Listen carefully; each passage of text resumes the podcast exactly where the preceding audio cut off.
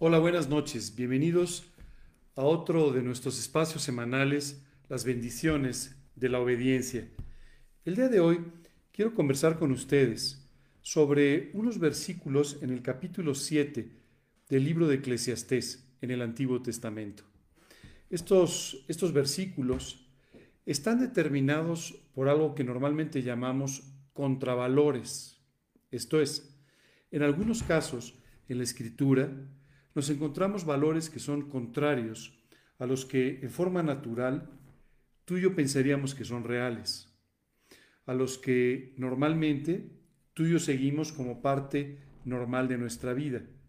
Pero en este caso, Dios nos enseña que hay valores que son contrarios a ellos, pero que en realidad son los valores correctos desde el punto de vista espiritual para que tú y yo podamos vivir la vida que Dios tiene diseñada para nosotros. Déjame leerte entonces este versículo 1 del capítulo 7 del libro de Eclesiastés. Dice, mejor es la buena fama que el buen ungüento, y mejor el día de la muerte que el día del nacimiento. Me gustaría dividir este versículo en dos partes. La primera parte nos habla de una gran verdad. Dice que es mejor la buena fama que el ungüento costoso o el buen ungüento. Déjame decirte que a veces tú y yo no entendemos muy bien lo que significa esta palabra, la palabra ungüento. Pero en la antigüedad era muy común que las personas, después de asearse, después de bañarse, se ungieran con aceite, es decir, dejaran derramar sobre su cuerpo, sobre su cabeza, sobre su cabello, aceites, pero no cualquier aceite, sino aceites aromáticos, aceites muy agradables que permitían que la piel estuviera hidratada, pero además que las personas tuvieran un buen aroma corporal. ¿Sabes? Los buenos ungüentos eran muy especiales para las personas y tenían un gran costo, un gran valor. Pero dice la escritura que las buenas, la buena fama es muy superior al valor que puede tener un buen ungüento. Y aquí me gustaría hablar contigo sobre este tema. Nuestro buen nombre, nuestro prestigio personal, nuestro testimonio espiritual tienen un valor incalculable. Y es importante que tú y yo lo entendamos para que de esta manera lo cuidemos. Cuida tu buen nombre, porque la Biblia dice que cuando una persona invita a Cristo a su corazón, Dios hace un cambio de roles muy importante en la vida de esa persona. Lo primero que sucede es que eres adoptado espiritualmente como parte de la familia de Dios. Pero también dice la Escritura que te conviertes en un embajador en nombre de Cristo, como si Dios mismo le rogase a las personas que se convirtiesen a Cristo es importante entender cuál es la labor de un embajador. Un embajador es una persona que representando a su país, representando a las personas de su país, está en otro lugar hablándole a la gente bien de su nación y además tratando de encontrar los mayores vínculos posibles con la vida de las personas de esta nación en la que vive. Dios habla de nosotros como embajadores, en nombre de Cristo, porque tú y yo somos enviados por Dios al mundo para que en el mundo tú y yo les hablemos a las personas de nuestro Padre Celestial. Tú y yo representando al Señor Jesucristo, hablemos del Evangelio, de las buenas noticias de salvación para todas las personas. Eso es ser un embajador en nombre de Cristo. Pero para ser un buen embajador, tú y yo tenemos que tener buena fama, un buen prestigio. Imagínate que tú hablaras de algo, pero que tú vivieras de una forma contraria. Las personas no dirían que tienes buena fama o buen nombre, sino dirían que vives con una gran hipocresía. Es por tanto tan importante esta buena fama, porque sabes, esto permite que las personas puedan verte como este embajador espiritual en nombre de Cristo. Por otro lado, muchas veces las personas confían en ti para acercarse, para contarte sus problemas, para abrirte su corazón, esperando un consejo, una buena palabra de parte de Dios. Esto no lo harían si no confiaran en tu buen nombre, en tu buena fama. La buena fama abarca prácticamente todos los ámbitos de la vida. Y cuando tú y yo, por ejemplo, nos conducimos en el ámbito de los negocios, eh, eh, en el ámbito de las relaciones personales con algunas otras personas, siempre el buen nombre, la buena fama, hará que las personas confíen en ti. Dice en otro pasaje en la Escritura que este buen nombre es más valioso que las piedras preciosas, porque en realidad las piedras preciosas tienen un valor determinado, pero el buen nombre tiene un valor extraordinario e indeterminado. Así es que este versículo nos llama la atención sobre la importancia de cuidar nuestro buen nombre, cuidar nuestro prestigio. Hay veces que tú y yo lo arriesgamos, simplemente con cosas de muy poca importancia. Y dice la escritura que una pequeña locura es como una mosca que cae en el perfume del perfumero. Y muchas veces tú y yo estamos dispuestos a hacer una de estas pequeñas locuras que echan a perder lo que por muchos años Dios ha ido formando en tu vida como un testimonio, como un buen nombre que sin duda serían muy importantes en tu vida espiritual. Así es que cuida tu vida. No hagas estas locuras. No permitas que Dios quede fuera del control de tu vida, tomándolo tú otra vez en tus propias manos, porque entonces sin duda harás alguna locura. Serás una mala representación de un embajador en nombre de Cristo. La segunda parte del versículo nos dice algo que puede parecer muy contradictorio para ti y para mí. Dice, es mejor el día de la muerte que el día del nacimiento. Y tú te preguntarás, pero ¿cómo es eso posible? Si el día del nacimiento de un niño siempre hacemos una gran fiesta, hacemos toda una celebración y el día de la muerte, más bien lamentamos lo que acaba de suceder. Delante de Dios, esto es muy diferente. La Biblia dice que es un día glorioso, el día de la muerte de sus santos. Sabes, cuando tú y yo damos un paso a la eternidad, llegamos a nuestro verdadero hogar espiritual. Cuando damos un paso a la eternidad, podemos entonces disfrutar sin ningún obstáculo de nuestra relación con Dios. Qué momento glorioso para Dios, qué momento glorioso para tu vida, el día que finalmente partes a la eternidad con Cristo. Esto es mejor que el día del nacimiento. Continúa el versículo 2 diciendo, mejor es ir a casa del luto que a casa del banquete.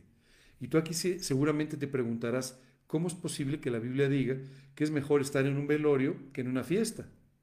Bueno, esto es uno de esos contravalores, que es explicado en el mismo versículo 2 de la siguiente manera, porque aquello es el fin de todos los hombres, y el que vive lo pondrá en su corazón. Hoy en día a ti y a mí nos cuesta un poco de trabajo comprender estas cosas porque vivimos en una sociedad que hemos ido formando bajo la filosofía del placer instantáneo. Queremos que todo nos produzca placer, que todo nos salga bien, que todo nos traiga alegría. Pero aquí dice la escritura, es mejor estar en un lugar donde hay luto, en la casa del luto, que en un lugar donde hay una fiesta, un banquete. Dice, porque este es el fin de todos los hombres. Socialmente hablando, no se ve muy bien el que tú y yo conversemos sobre la muerte. Si tú sacas este tema en una conversación, la gente te va a decir, oye, mejor cambiemos de tema, habla de algo más alegre, del banquete, ¿cierto? Pero a la luz de la eternidad, con la perspectiva que nos da la muerte, es que tú y yo aprendemos aprovechar correctamente la vida. Es que tú y yo aprendemos a vivir la vida por las cosas eternas y no por las cosas efímeras que tarde o temprano tendrás que dejar atrás cuando des un paso a la eternidad. El poner nuestros ojos en la eternidad, en el final de nuestra vida en la tierra, permitirá que tú y yo invirtamos bien nuestro tiempo, invirtamos bien nuestra vida e invirtamos también bien nuestra atención hacia las cosas espirituales y no tanto hacia las cosas materiales que a veces son las que nos roban el sueño. a veces son las que no nos permiten concentrarnos en lo verdaderamente importante.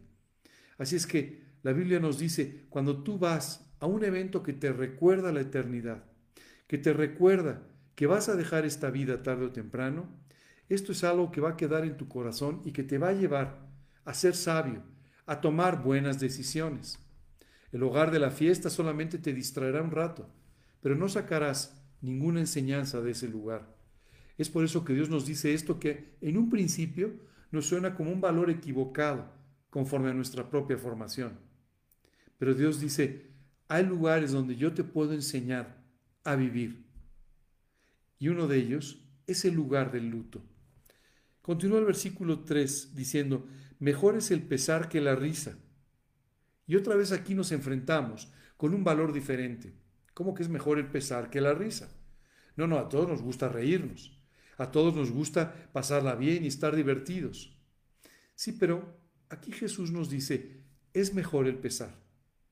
Y esto no significa que tú estés deseando que todo te salga mal o vivir pesaroso en la vida, pero sí te dice que aproveches estos momentos de prueba, de dificultad, estos momentos de pesar, porque son claves para tu vida cristiana. La segunda parte del versículo lo explica diciendo, porque con la tristeza del rostro se enmendará el corazón. Es en las pruebas donde Dios puede corregir nuestra vida.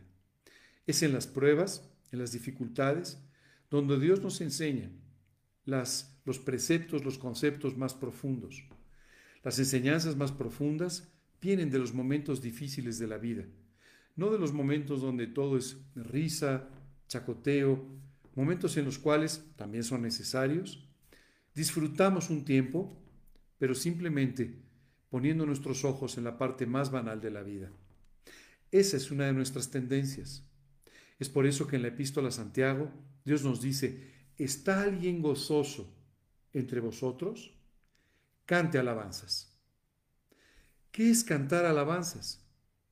Actos de gratitud hacia Dios recordando que quien trajo la bendición a nuestras vidas es Él. Actos de gratitud que nos permiten adorarlo como quien Él es. Y de esa manera, estos actos de euforia que podrían ser banales y no traer nada a nuestra vida, cuando tú y yo los enfocamos a la alabanza, a la gratitud, pueden traer la profundidad necesaria a tu vida para que sigas creciendo y adorando a tu Señor. Así que si estás pasando por un tiempo de pesar, aprovecha este tiempo porque es una oportunidad extraordinaria para que Dios pueda enmendar tu corazón. No dejes pasar esta oportunidad. La verdad es que Dios tiene que tratar con nuestras vidas para enseñarnos, para corregirnos, para hacernos crecer espiritualmente. Pero también para enfrentarnos con nuestra realidad, con nuestra necesidad de venir a Cristo. Si esta noche tú nos estás escuchando por primera vez, si aún no has tomado la decisión de invitar a Cristo a tu vida y permitirle que te redima, que te salve, que te haga volver a nacer espiritualmente, hoy es el mejor tiempo para que lo hagas. Déjame explicarte que en la Biblia Dios nos enseña que Jesucristo tuvo que morir en una cruz en el monte Calvario porque tú y yo hemos pecado. Dice la Escritura, como está escrito, no hay justo ni aun uno. No hay quien entienda, no hay quien busque a Dios, no hay quien haga el bien, no hay ni siquiera uno. Ni tú ni yo. Ni siquiera uno de nosotros está buscando realmente hacer el bien. Tenemos buenos momentos esporádicos, pero en el fondo lo que practicamos con regularidad es el pecado, una ofensa para con Dios. La Biblia dice también, porque la paga de ese pecado que tú y yo cometemos es la muerte espiritual. Pero continúa el versículo 23 del capítulo 6 de Romanos diciendo, mas el regalo de Dios, la dádiva de Dios, es la vida eterna en Cristo Jesús, Señor nuestro. Tus pecados, los muchos pecados que recuerdas, y también todos aquellos que olvidaste, de los que hoy ni siquiera ya eres consciente, fueron clavados en aquella cruz sobre la humanidad de Jesucristo. Si tú pudieras portarte mejor, si tú pudieras pagar por ti mismo por los pecados, si tú pudieras por tus buenas obras, por tu religiosidad, por tu moral, por cualquier otra cosa, mejorar tu vida y dejar de pecar, no habría una cruz en el monte Calvario. Pero esa cruz existe simplemente porque tú no puedes resolver el problema. Porque fue Dios el que resolvió el problema por ti, enviando a Jesucristo, Dios mismo, a que se hiciera un hombre, a que caminara hacia esa cruz para morir pagando por cada uno de tus pecados. Decía el profeta Isaías, mas Él, hablando de Jesucristo, herido fue por nuestras rebeliones, molido por nuestros pecados. El castigo de nuestra paz fue sobre Él y por su llaga, por su herida, fuimos nosotros curados. En esa cruz Jesucristo fue literalmente destruido en cuanto a su humanidad, porque estuvo pagando por cada uno de tus pecados. Hoy tú tienes una gran oportunidad, la de pedirle a Dios que te perdone, que te limpie, que limpie tu corazón de la maldad que el pecado ha producido y que, confiando en el sacrificio de Jesucristo en la cruz, lo invites a tu vida para que te perdone, te salve, te haga volver a nacer espiritualmente y te dé una vida nueva en la eternidad a su lado. Dios quiere ser también el soberano de tu vida y quiero que lo invites a tu corazón como tu Señor, para que de esta manera, desde el fondo de tu corazón, Dios pueda guiar tu vida y llevarte por esta vida de la mano hasta la eternidad. Qué gran oportunidad tienes delante. No la dejes pasar.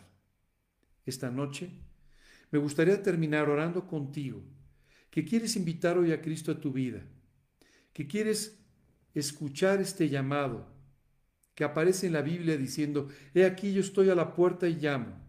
Si alguno oye mi voz y abre la puerta, entraré a él y cenaré con él y él conmigo. Hoy tienes la gran oportunidad de abrirle la puerta de tu corazón. Te invito a que ores conmigo, pidiéndole esto a Dios. En la segunda parte de la oración, voy a orar contigo que el día de hoy tienes que aprender a tener un buen nombre, un buen testimonio.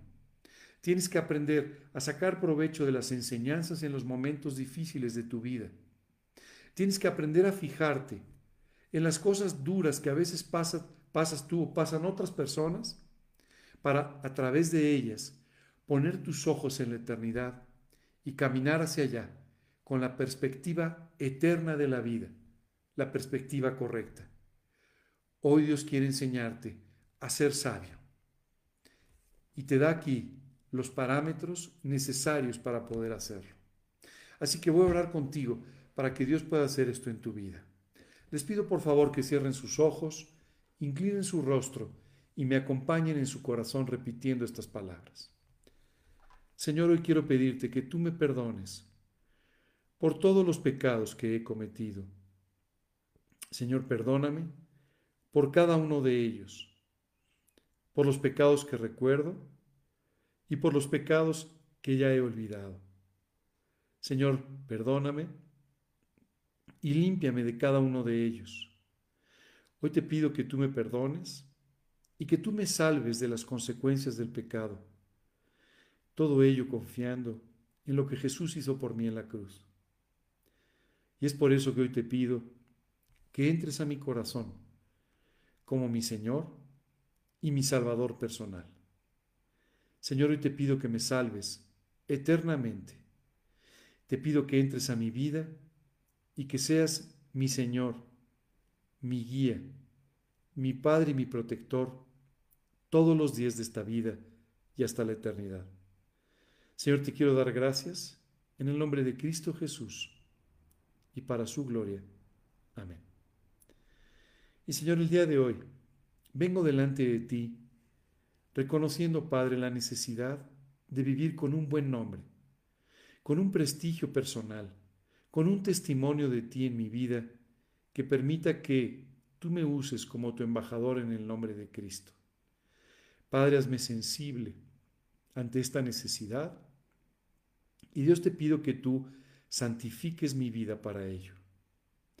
También quiero pedirte, Señor, en esta noche, que tú me lleves a aprender de las pruebas, de las dificultades, de los momentos tristes y difíciles de mi vida y de la vida de otros, para que de esta manera tú puedas enmendar mi corazón y llevarme, Dios, a crecer en mi vida espiritual.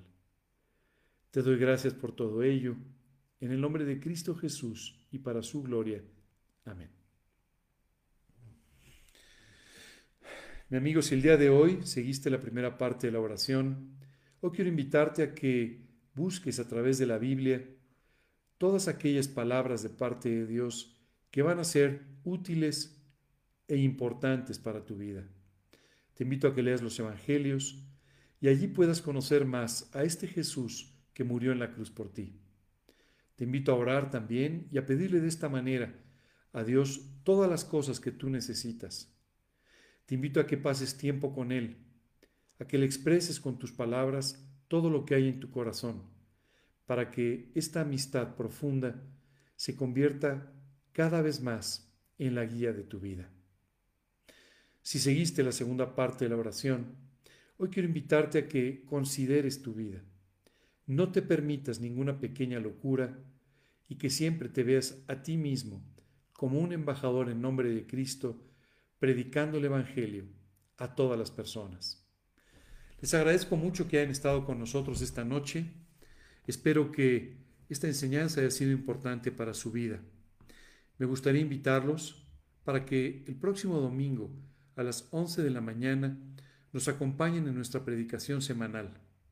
De igual forma, me gustaría invitarlos para que el próximo miércoles a las 9 de la noche nos volvamos a encontrar en uno de estos espacios las bendiciones de la obediencia. Esta semana tienes una gran tarea, la tarea de convertirte en un auténtico embajador de Cristo. Dios te bendiga, que tengas una buena noche.